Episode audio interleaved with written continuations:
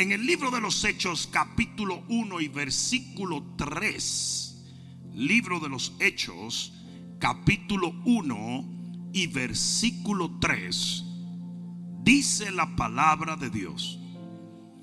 A quienes también después de haber, de haber padecido, se presentó vivo con muchas pruebas indubitables, apareciéndoseles durante 40 días y hablándoles acerca del reino de Dios.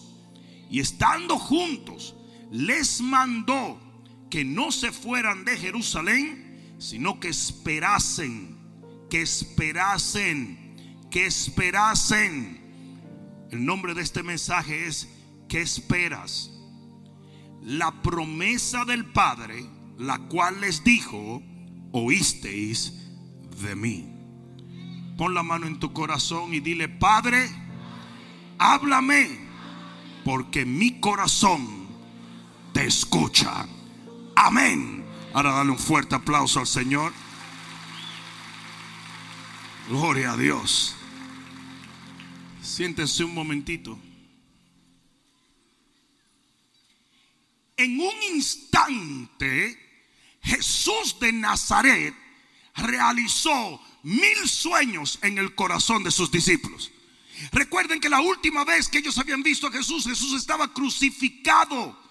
Él había partido y de repente Jesús se le aparece a ellos y por 40 días y 40 noches les habló del reino de los cielos.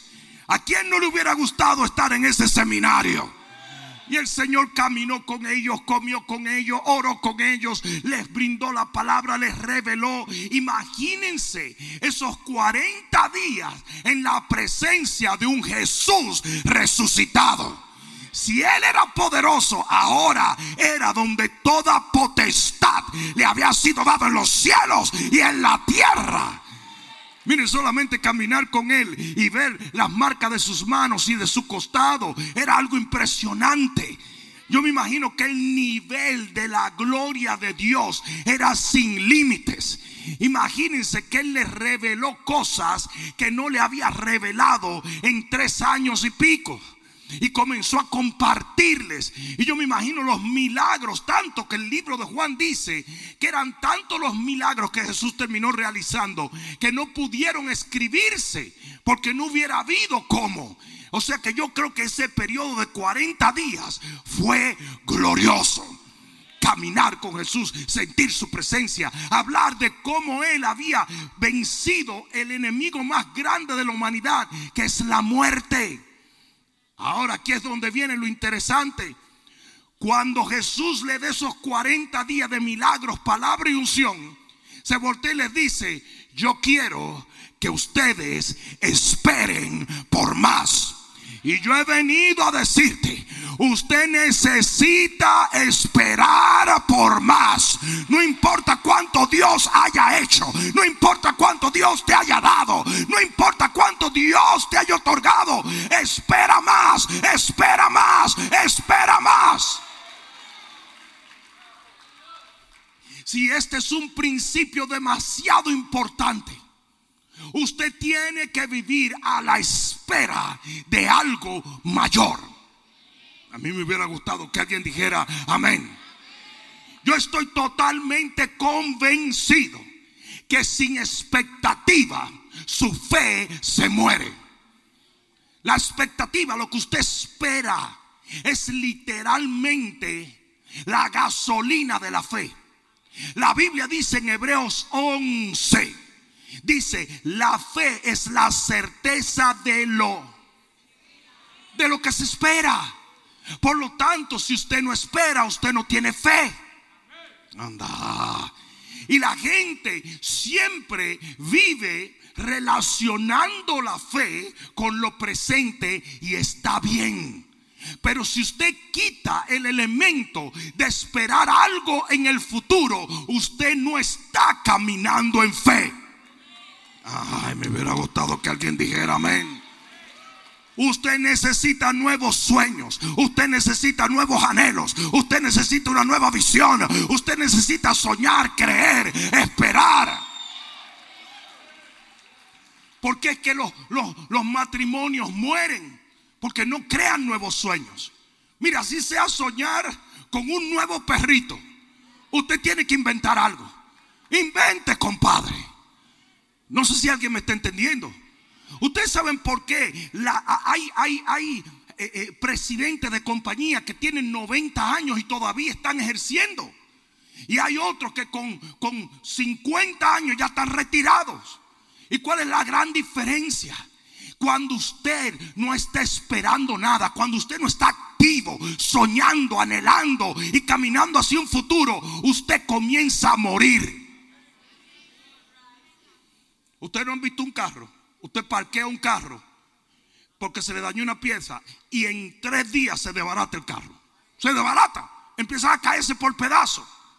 Pero mientras usted tiene una carcacha moviéndose, eso está bien. Lo mismo los barcos. Usted para un bote, usted para un barco y se destruye. Pero usted lo tiene navegando, así sea con salitre, en contra de viento, en contra del mar. Ese barco se mantiene bien. Y asimismo es el individuo que mantiene creando nuevos anhelos, nuevos sueños, nuevas visiones. ¿Alguien está entendiendo eso? Mira lo que dice la Biblia. Sin visión mi pueblo perece. Usted tiene que ser un visionario. Usted tiene que crear nuevos sueños.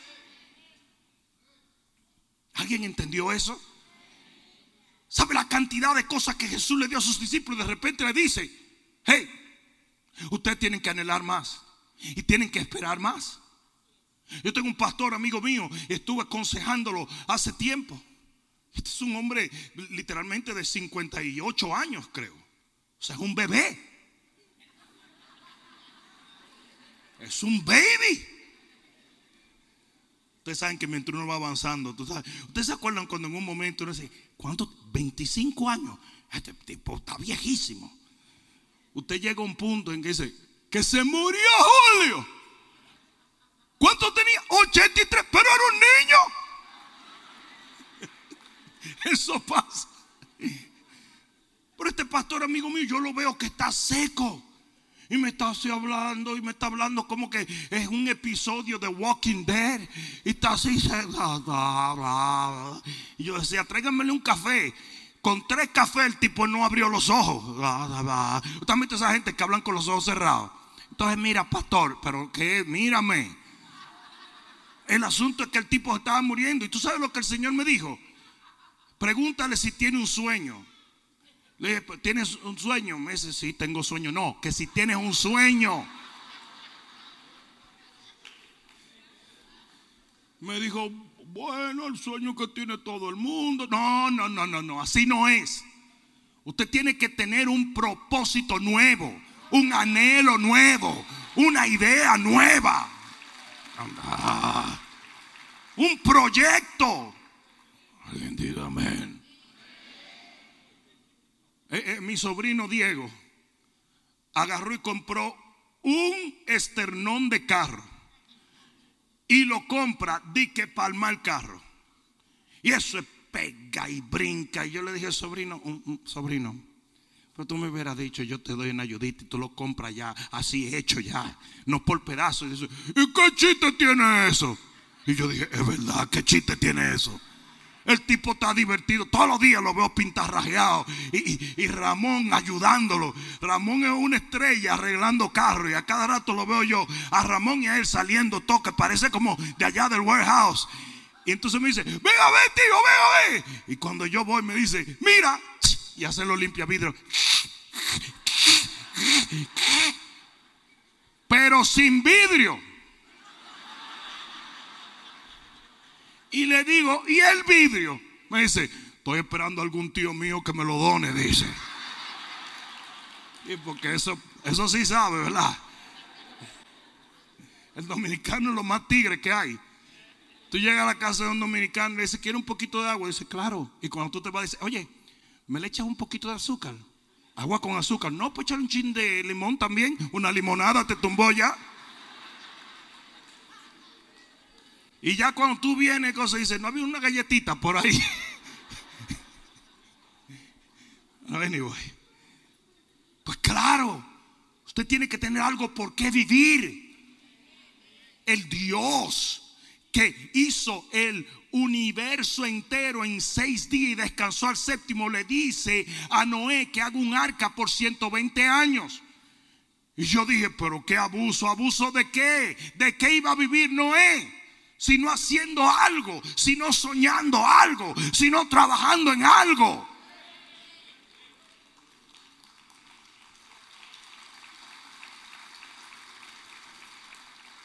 Miren, yéndonos al texto, allí mismo, yéndonos al texto, fíjate en el versículo 5. En el versículo 5 de Hechos, capítulo 1, dice, porque Juan ciertamente bautizó con agua, mas vosotros seréis bautizados con el Espíritu Santo dentro de no muchos días. En otras palabras, prepárense. Y los tipos dijeron, wow, eso viene, papá. ¿Te has visto a la gente de que, que no ora por avivamiento? ¿Y por qué va a orar? Por desavivamiento. Mira esto, en el versículo 8, pero recibiréis poder, porque Jesús lo motivaba, recibiréis poder. Ustedes quieren ver lo rápido que un muchacho limpia el cuarto, dile que lo va a llevar a Disney. Y lo hace contentico. Y ustedes han visto que esos muchachos no se quieren levantar nunca en la mañana. Pero el día que usted va para Disney, a la una de la mañana están con la maletica esa babosa de Power Ranger en la puerta. Pero Jesús vuelve y le dice, pero recibiréis poder. Cuando haya venido sobre vosotros el Espíritu Santo y me seréis testigo. Y los tipos estaban vueltos locos en Jerusalén, en toda Judea, en Samaria y hasta lo último de la tierra. Y esos tipos abrieron los ojos y dijeron, lo que viene es heavy.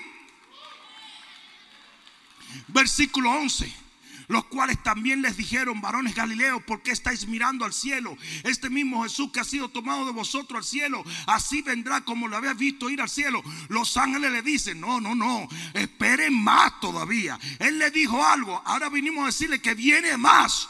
Y esos tipos estaban vueltos locos, descontrolados. Y así tú tienes que vivir esta vida de fe. Usted tiene que vivir esperando algo nuevo, esperando algo glorioso, esperando algo maravilloso.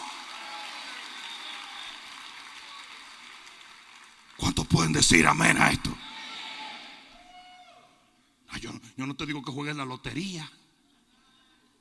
Porque nosotros no creemos en el azar. Creemos en el poder de Dios. Pero aún la gente que juega su numerito de lotería está más contento que los cristianos que no esperan ni en Dios. Tú lo ves que eso es así, mira. Cero, cuatro, canchale. Pero está por ello, lo juega la semana que viene. Pues claro, porque usted tiene que vivir en una expectativa. En el versículo 12, aquí es donde viene lo más importante de lo que voy a decir. En el versículo 12 del capítulo 1 del libro de los Hechos dice, entonces volvieron a Jerusalén desde el monte que se llama del Oliván, el cual está cerca de Jerusalén, camino a un día de reposo, y entrados subieron al aposento alto y se tiraron a orar. Porque la razón por la cual mucha gente no ora es porque no tiene por qué orar, no tiene que esperar. ¿Y para qué usted va a orar? ¿Mm? Oh, que ustedes son de esos cristianos que siempre le están pidiendo a Dios cosas. Pero eso es lo que es orar. Es que quieren super mega hyper espiritualizarlo todo. Cuando el Señor le pone esa expectativa que lo tenía, le tenía el corazón así, ellos se fueron a orar. Porque si hay algo que alinea tu vida a la devoción a Dios, es tu expectativa de fe.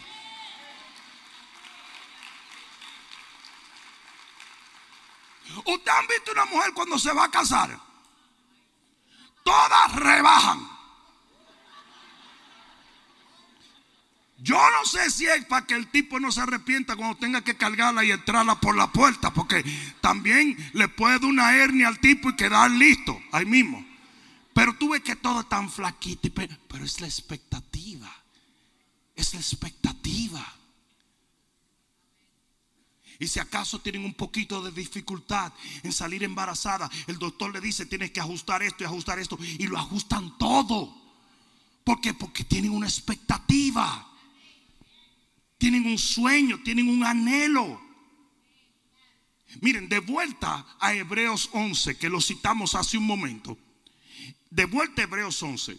En Hebreos 11, es más, lo voy a buscar, lo voy a buscar, porque es que está demasiado importante esto. Yo necesito hacer este punto y lo he hecho de, otra, de, alguna, de algún otro ángulo, pero necesito enfatizar en esto. Porque veo mucha gente muriendo espiritualmente alrededor del mundo. Y tiene que ver mucho con la falta de sueños y anhelos. En el versículo 6 del capítulo 11 del libro de Hebreos, que es el libro del salón de la fama de la fe, en el versículo 6 nosotros vemos que dice, pero sin fe es imposible agradar a Dios porque es necesario que el que se acerca a Dios crea que le hay y que es galardonador de los que le buscan. En otras palabras, usted se tiene que acercar a Dios esperando que Él lo va a bendecir.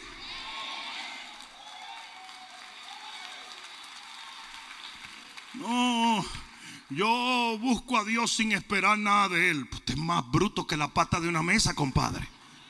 Pues claro, porque eso no es lo que la Biblia dice. Usted busca a Dios pensando que hay un galardón envuelto en su búsqueda por Dios. Eso es como que usted me diga que usted trabaja no esperando un cheque.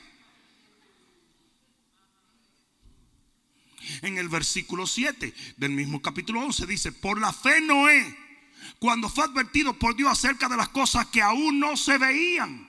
O sea que estaban en futuro, con temor preparó el arca en que su casa se salvase.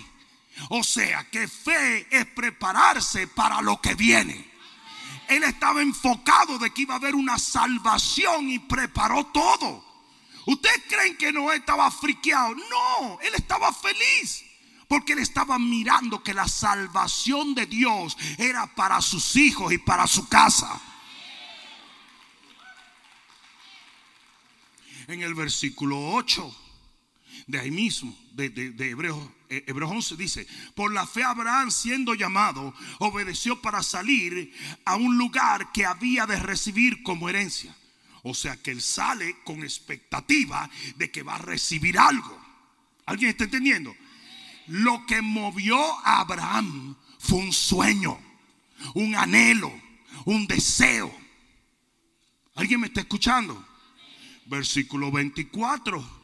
Por la fe Moisés, hecho, hecho ya grande, rehusó llamarse hijo de la hija de Faraón, escogiendo antes ser maltratado con el pueblo de Dios que gozar de los deleites temporales del pecado, teniendo por mayores riqueza el vituperio de Cristo que los tesoros de los egipcios, porque tenía puesta la mirada en el galardón.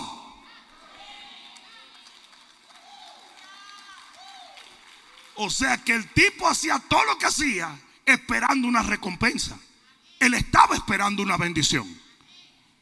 Le estoy hablando de todos los hombres de fe. Mira lo que dice el versículo 11. Versículo 11 dice, por la fe también la misma Sara, siendo estéril, recibió fuerza para conseguir y dio a luz fuera del tiempo de la edad, porque creyó que era fiel quien lo había prometido. O sea que ella estaba a la expectativa de que un milagro iba a suceder. Yo soy estéril ahora, pero lo que viene es maravilloso porque le estoy creyendo a Dios. Tú quitas el esperar en Dios y no tienes fe. Toda esta gente obtuvo porque esperó como debió esperar. Y aquí es donde viene, y esto tiene un efecto en tu caminar, en tu devoción, en tu cristianismo, en tu, en tu manera de interactuar con Dios. Mira, segunda de Pedro capítulo 3 versículo 13. Segunda de Pedro capítulo 3 versículo 13. Pero nosotros, ustedes no están leyendo eso. Pero nosotros, pero nosotros, esto es para los que están esperando. Yo dije, esto es para los que están esperando. Pero nosotros esperamos según sus promesas. ¿Qué es una promesa? Una promesa es la manera de Dios decirte, espera en mí. Te prometo que lo voy a hacer. Espere. ¿Y por qué tú no me lo das ahora? Porque yo quiero que tú espere. Porque yo quiero que usted viva esperando. No sé si me están entendiendo. Entonces, oye esto. Nosotros e, esperamos según sus promesas, cielos nuevos y tierra nueva, en los cuales mora la justicia, por lo cual, oh amado, estando en espera de estas cosas, estando en espera, mira lo que pasa cuando usted está esperando en Dios. Procurad con diligencia ser hallados por Él sin mancha e irreprensible y en paz. O sea, la gente que espera se santifica. La gente que espera vive irreprensible. La gente que espera. Entonces usted me dice, pero ¿por qué es que ese tipo, tanto tiempo en la iglesia y haciendo disparates, porque no está esperando nada? No tiene nada por qué vivir, no tiene nada por qué creer, no tiene nada por qué santificarse.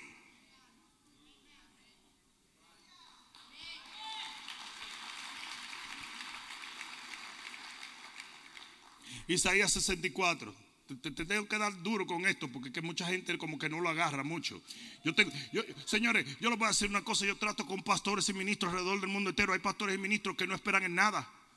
No tienen nuevos objetivos, no tienen nuevas, nuevos planes, nuevas metas, no tienen nada. A ver lo que Dios me trae. No, eso no funciona así. Usted tiene que estar a la expectativa de algo. Hay, una aplicación bien interesante que me estaba enseñando alguien que te da workouts y dieta, todo un plan. Todo un plan. Y mira qué interesante esa aplicación dice. Dice, ¿por qué estás iniciando este programa? ¿Esperas una reunión de la high school? ¿Estás enamorado? ¿Estás planeando correr un maratón? O sea, porque es ilógico que una persona haga esto sin tener un objetivo. Así fue César que me enseñó esa aplicación. Y así mismo le contestó, una muchachona.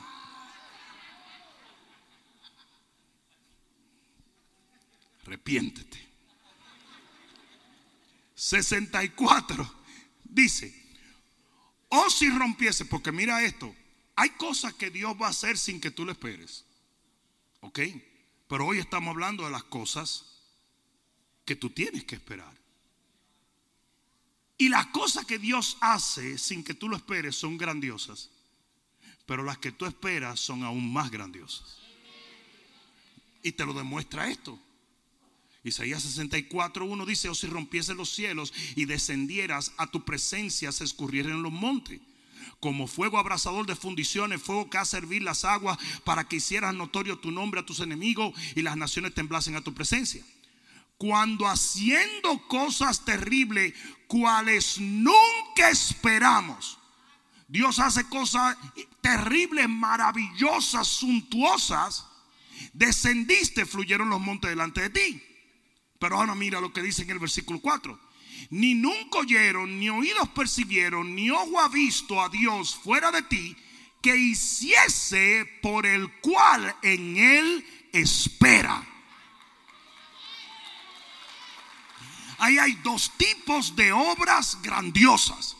La que Dios hace por su soberanía sin que usted lo espere. Su favor, su misericordia lo hace. Pero están las que Dios hace cuando tú esperas en ellas.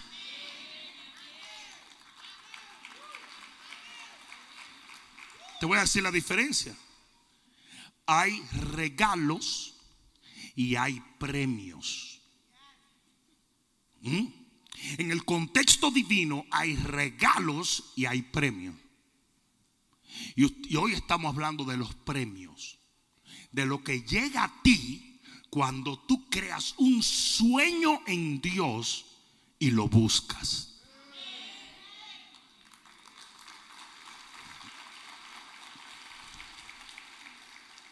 Dile que está a tu lado, eso es para ti. Voy a, darte un par de, de escrituras shotgun. Salmo 33, 18 dice que los ojos de Jehová están sobre los que esperan en Él. Alguien debió decir amén. Él está pendiente de los que sueñan. Él está pendiente de los que anhelan. Ustedes no se acuerdan que dice el que no grita no mama. Y eso habla de los perritos.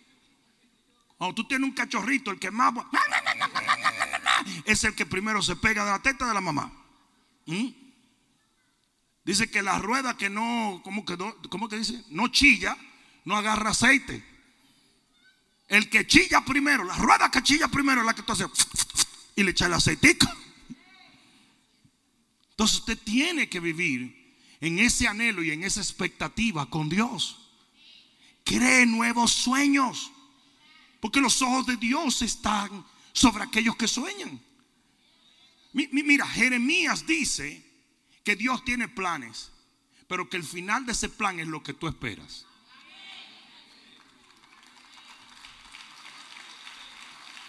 Dios pone el plan, usted pone el final de la película por su expectativa. No sé si alguien me está entendiendo.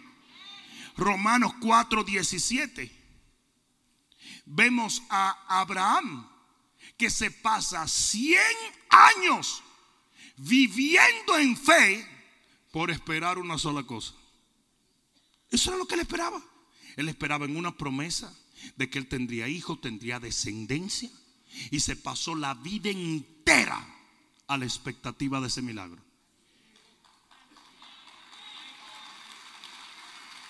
Y si tú lees Romano, dice que el tipo oraba y tenía esperanza y creía esperanza contra esperanza y daba gloria a Dios. O sea que su devoción estaba basada en la expectativa de su fe.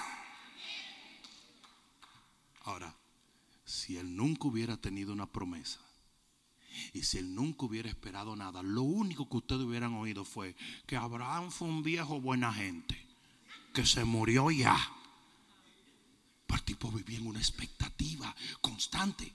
Ese tipo se levantaba y decía, uh, gloria a Dios, yo sé que tú lo harás, Señor.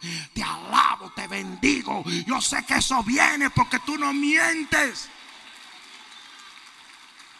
Cada vez que ese tipo se trujaba con Sara, era con algo en mente de que Dios iba a cumplir la promesa. Que usé un término muy rústico. Yo no sé cómo llamarle a eso, porque los dos estaban arrugados. Era 100 años que tenía Sara 90 años. Y el tipo estaba. pero era por una expectativa. No sé si me están entendiendo. Era un sueño. Era una imagen que él tenía que lo movía a vivir una vida de fe. En Salmo 62, 8 dice, esperad en Jehová en todo tiempo. Usted tiene que esperar en Dios en las buenas, en las malas. Usted tiene que crear sus sueños y esperar en Él y creerle a Él. Esto era lo que hacía David. Y si te lees Salmo, y te voy a dar escrituras aquí, Salmo 27, 14, David derivaba fuerza de esperar en Dios. Salmo 32, 10, David era rodeado de misericordia cuando esperaba en Dios. Salmo 37, 34, David incrementaba su fe para, eh, al esperar en Dios. Salmo 42, 11, David recibía paz esperando en Dios. Porque el esperar en Dios, el tener una expectativa, te hace diferente a los demás. No sé si alguien me está entendiendo. Te hace diferente a los demás. Por lo tanto, estas son las conclusiones que yo te voy a regalar de este principio espiritual. Número uno, si usted no está esperando, usted no está creyendo usted no está viviendo una vida de fe. Número dos, aquellos que buscan robarte tus sueños, buscan robarte tu fe. Los hermanos de José querían robarle lo que José estaba anhelando. Y robándole eso le querían robar su fe. Usted tiene que cerrarle el teléfono, cerrarle la puerta de la casa a todo el que venga a hablar mal de sus sueños. Usted no solamente tiene derecho a soñar, usted tiene una obligación de soñar. Tres, el que no espera nada se conforma con todo. Lo voy a decir otra vez, el que no espera nada se conforma con todo. Si usted no está esperando nada, lo que venga vino, ay, qué bueno. No. Cuatro, el no esperar más de Dios invita a obrar en la carne. Mira esto, cuando el maná caía, ellos estaban supuestos a creer que al otro día iba a caer más maná. Pero algunos tipos dejaban de creer que iba a caer más. ¿Y qué hacían? Llevaban maná extra y el maná se volvía gusano. Y así mismo es el cristiano que no espera en un mañana la bendición. Vive buscándosela. Vive haciendo cosas en la carne que producen gusanos. ¿Cuál era la diferencia de los tipos que tenían maná agusanado y los que no lo tenían? Que yo estaba esperando en que mañana Dios iba a hacer algo otra vez. O sea que donde se moría el sueño de ese individuo, ahí entraba la carne en operación. ¿Mm? Y cinco, todas las virtudes del cristiano naufragan cuando usted no aprende a esperar algo de Dios. La fe, la esperanza, la pasión por Dios, la santidad, la devoción, el celo, todo eso se muere cuando usted no está esperando nada de parte de Dios. Hay mucha gente que se, hay mucha gente que se pavonea todo el tiempo. No, yo no espero nada de Dios. Es estúpido. Eso es una tontería. Eso no, eso no es una señal de bendición. Todos tenemos que esperar. Todo lo que Jesús hizo, lo hizo esperando algo. En Éxodo 24, 12 Mira lo que Jehová le dice a Moisés. Le dice, sube al monte y espérame allá. Ah, no, no, yo sé que ustedes dicen, bueno, pero se sobreentiende. No, no se sobreentiende. ¿Qué tenía Dios que hacer? Tenía un appointment en otro sitio. ¿Por qué el Señor le dice, espérame? Él no podía llegar a la hora. Él no sabía qué hora iba a llegar Moisés. Es que a veces leemos cosas y no pensamos. Piensa, Dios le dice a un hombre, vete allá y espérame. Él estaba ocupado, estaba friendo huevos, estaba que... No. Dios es soberano, él no tenía que decirle, espérame, pero ¿qué estaba haciendo él? Enseñándole a esperar en él.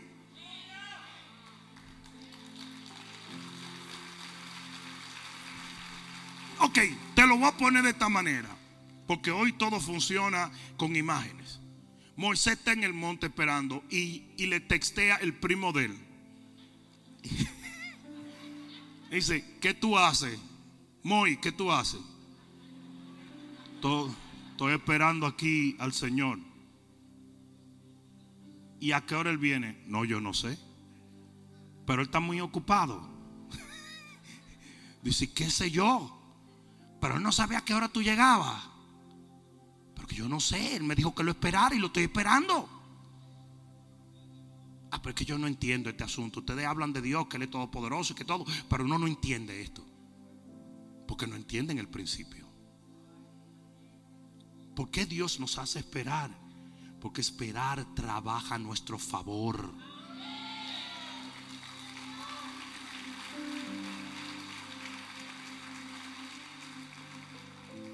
Yo siempre comparo la comida de microwave con la que cocinaba la abuela. Ustedes se acuerdan que eran cinco o seis horas haciendo un sancocho. Y toda la lombriz tuya así, estericándose ahí adentro. Pero eso sabía a puro cielo. Es una cosa impresionante.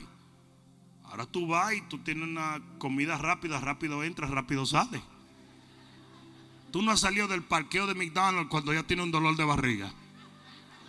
No me miren así que ustedes saben lo que estoy hablando.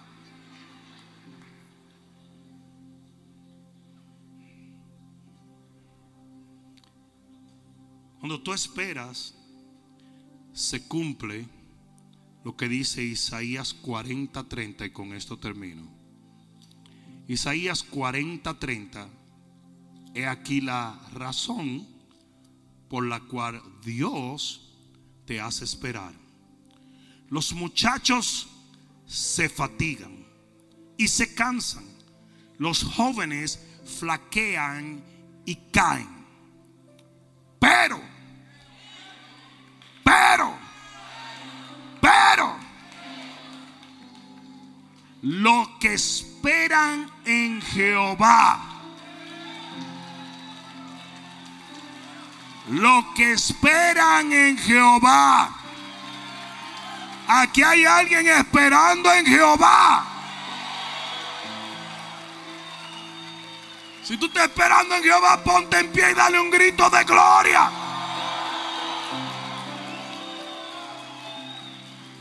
Ah, quiero decir varias cosas. Permanece en pie y quiero decirte varias cosas. Número uno, entiende que aquí se compara el esperar en Dios con madurez. Por eso habla de muchachos y habla de jóvenes que viven de acuerdo a su propia fuerza y no a un sueño que Dios le da. Y dice, los que esperan en Jehová. Y aquí es donde viene lo interesante. Y esta es la razón por la cual tuve gente tan fuerte en la iglesia y a otros que están desmayándose. Dice, los que esperan a Jehová tendrán nuevas fuerzas. Levantarán alas como las águilas. Correrán y no se cansarán. Caminarán y no se fatigarán. cuando tú ves dos cristianos para la par, y tú ves uno que está todo el tiempo cayéndose y cayéndose y cayendo, y tú ves el otro que está así, mira, pechugú. Tú ves que camina firme y camina feliz y camina gozoso y camina esperanzado y camina esperando y camina creyendo, camina feliz. Cuando tú ves ese tipo de cristiano, es porque tiene sueños y anhelos de parte de Dios. Tiene una razón de vivir. Tiene una esperanza. Yo tengo un primo que toda su vida él soñó con ser policía. Ese era de los muchachos que te querían arrestar todo el tiempo. Y que en ningún momento en un juego él era el ladrón, él tenía que ser policía. Eso, ese tipo soñó toda su vida con eso. Se preparó, hizo todo. El tipo se levantaba a correr y hacía esto y hacía lo otro. En lo que él entraba en la policía, consigue un trabajo de loss prevention. Era un oficial de esos en las empresas que investigaba casos de pérdida. ¿Mm? El tipo comienza a escalar, porque el tipo, imagínate, el tipo era capaz de levantarse a la una de la mañana y seguir a una gente, a un contable que se estaba robando algún billete o algo. El tipo era, porque era impresionante, él hacía 10 veces más de lo que hacía cualquier otro. Diez veces más. El tipo tenía equipo de espionaje, de todo. El tipo sabía de todo. Comienza a escalar en la compañía. Lo hacen regional y de por acá y después nacional y por acá. El tipo hacía 275 mil dólares al año. Yo lo estoy hablando de años atrás.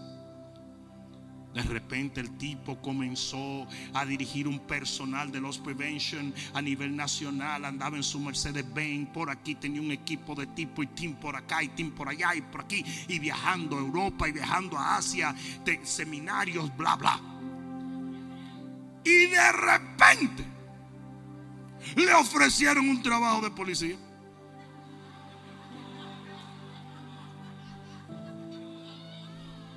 Ganando 42 mil pesos.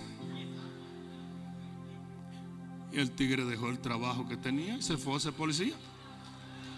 Adiós, porque será su sueño y que lo tuyo. Eso es lo que él quería. Ese tipo vive feliz. Feliz. Ah. Pero él vive feliz después de un periodo de tiempo de depresión. Porque aquí es donde viene la lección. Cuando finalmente él llega a ser policía, el tipo cae en una depresión. Y claro, cuando tú eres el ministro de la familia, tú siempre tienes que salir huyendo. Y yo comienzo a hablar con ese tipo y digo, pero ¿qué es lo que te pasa, compadre? ¿Pero qué es lo que te pasa? ¿Y ustedes saben cuál fue la conclusión? Cuando él llegó a ser policía, no tenía más sueños. Sus sueños se acabaron. ¿Sabe lo que me dijo el Señor? Dile a él que cree nuevos sueños, que yo lo voy a suplir.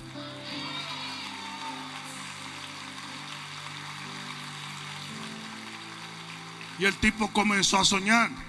Voy a tomar mi examen de sargento voy a hacer esto, voy a hacer una especialidad en tal sitio, voy a hacer aquello, voy a hacer aquello. Y cuando empezó a soñar, comenzó a sentir vida otra vez.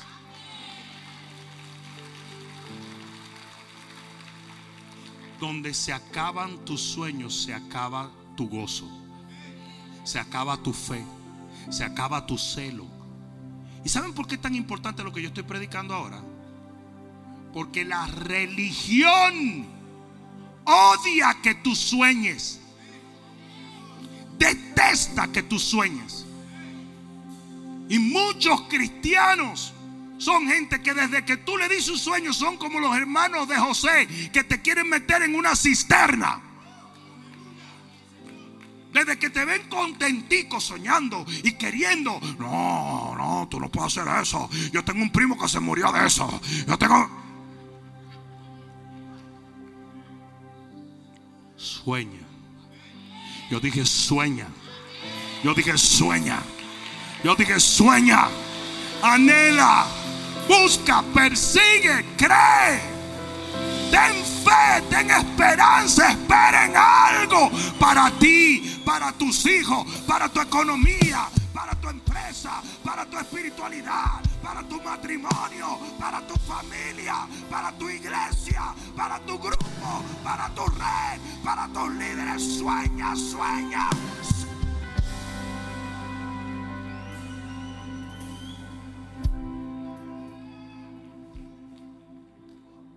Ustedes saben que destruye a un boxeador. No son los golpes del ring. Es no tener quien le dé un golpe en un ring en el momento en que el boxeador deja de soñar con ganarle a otro, se tiene que retirar. Y le sale su senda panza. Y tiene muchos chitos ahí arriba. Hello. Ustedes saben lo que hizo la gripe china en la sociedad. Destruyó muchos sueños. Ministerios se cerraron, negocios se cerraron y mucha gente nunca volvió alinearse a esos sueños. Pero nosotros los que vivimos en fe, vamos a soñar, vamos a anhelar, vamos a esperar y vamos a obtener en el nombre de... ¿Alguien está supuesto a decir amén?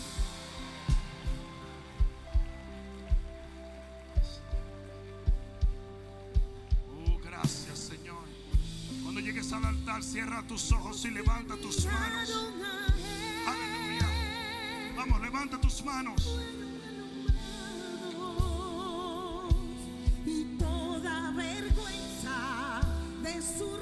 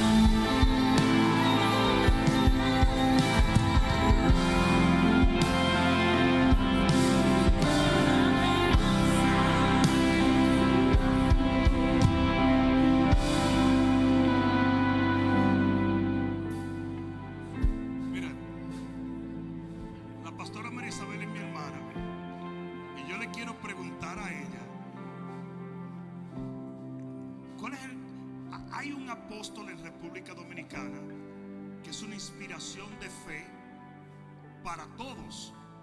Entonces ella me estaba haciendo un cuento los otros días. Este apóstol, estoy tratando de recordarme el nombre, él está aprendiendo. Braulio Porte es un gran hombre de Dios en nuestro país. Pero cuando yo era muchacho y predicaba, ya era un señor. ¿Qué edad tiene más o menos Braulio y tanto. 85, Casi quizás 90. 86, casi 90 años. Y él tuvo una conversación con el pastor Juan y la pastora María Isabel y le dijo que, ¿qué fue lo que tú dijo? Bueno, estaba Diego tocando la guitarra y él estaba admirado del muchachito y de la unción y estaba hablándonos a nosotros y nos decía y nos dijo, yo voy a comenzar a aprender a tocar guitarra. ¿Y sabe cómo dijo al final? Yo soy un aprendiz. Ochenta y tantos años. Y comenzó a tocar guitarra. bueno, eh, la cita, eh, la cita fue dada, pero no. Pero espérate, ¿y el otro, el idioma que te dijo que estaba aprendiendo? Ah, él está aprendiendo hebreo, sí, él está aprendiendo hebreo. Y ha ido a Israel a pasarse un mes para seguir aprendiendo correctamente hebreo actual. ¿Qué le parece? A casi los 90 años. Qué bendición, ¿eh? No Pero- terminó su vida, ya no se ha terminado. No, no ha terminado. Ahora, no es una de las gente más gozosa que tú encuentras. Oh, O sea, no es un, no es un pastor de 90 años que tú lo ves deprimido. No, no, no, no, no. Este hombre es gozo y alegría. ¿Por qué? Porque él crea sus propios sueños. Y él está en constante movimiento. ¿Qué pasa cuando un agua se aposa en tu patio? Que lo que cría es rana y mosquito. Pero mientras el agua está en movimiento, todo sale bien, ¿no? ¿Sí o no? O ese es el principio. Ustedes acaban de escribir, Pastor Juan, y tú acaban de escribir un libro que se llama El Conjuro del Amor. Lo vamos a anunciar, lo vamos a lanzar oficialmente en los próximos días. Pero, pero lo empiezo a anunciar, ya está en Amazon, ¿verdad? Y el conjuro del amor, basado en cantar de los cantares. Pero aquí es donde está el asunto. No hay tal cosa como retirarse de soñar. El día que te retiras de soñar, te retiraste de la fe, te retiraste de creer. Sergio Luis, no que son, estoy hablando con gente eh, anciana, pero Sergio Luis acaba de lanzar el vallenato, eh, eh, se hizo en el cielo, ¿no? El vallenato se hizo en el cielo. Así que con Gilberto, y es, es algo maravilloso. Son sueños, son sueños que la persona tiene y que lo mantiene moviéndose hacia adelante. Y todo el proceso que tuviste te llevó a orar, te llevó a creerle a Dios. Ahora viene el proceso de orar para que toque a las personas y orar para que llegue a los lugares. Y tú tienes que ir. Y eso es lo que Dios quiere de nuestras vidas.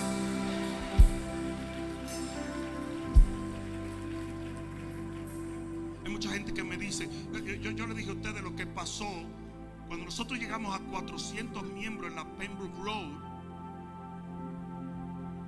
20 pastores llegaron y me trajeron una placa. Y la placa decía, qué gran bendición, 400 miembros. Y yo le dije, ¿qué es lo que usted me quiere decir? Que yo me voy a quedar en 400. Pero ellos me estaban poniendo un límite. Ellos me estaban poniendo un límite. Porque así, así es el hombre. El hombre quiere que tú pares aquí. Cuando teníamos 400 miembros en aquel entonces, estoy hablando de 20 años atrás, en aquel entonces éramos la iglesia hispana más grande de Broward County. La más grande. Y ellos vinieron y me dieron una placa que yo le di un zumbón. La tiré sin respeto ni nada porque entendí que ellos lo que querían era ponerme un tope. Y de 400 nos fuimos a 1000 y de 1000 a 2000 y de 2000 a 3000 y de 3000 a 4, 5, 6. Y voy a ver si consigo esa placa porque un día yo estaba orando y se me ocurrió ponerle una X al 400. Un día se la voy a traer. Y usted le tiene que poner una X a todo sueño del pasado. y generar nuevos sueños y nueva fe y nuevos anhelos.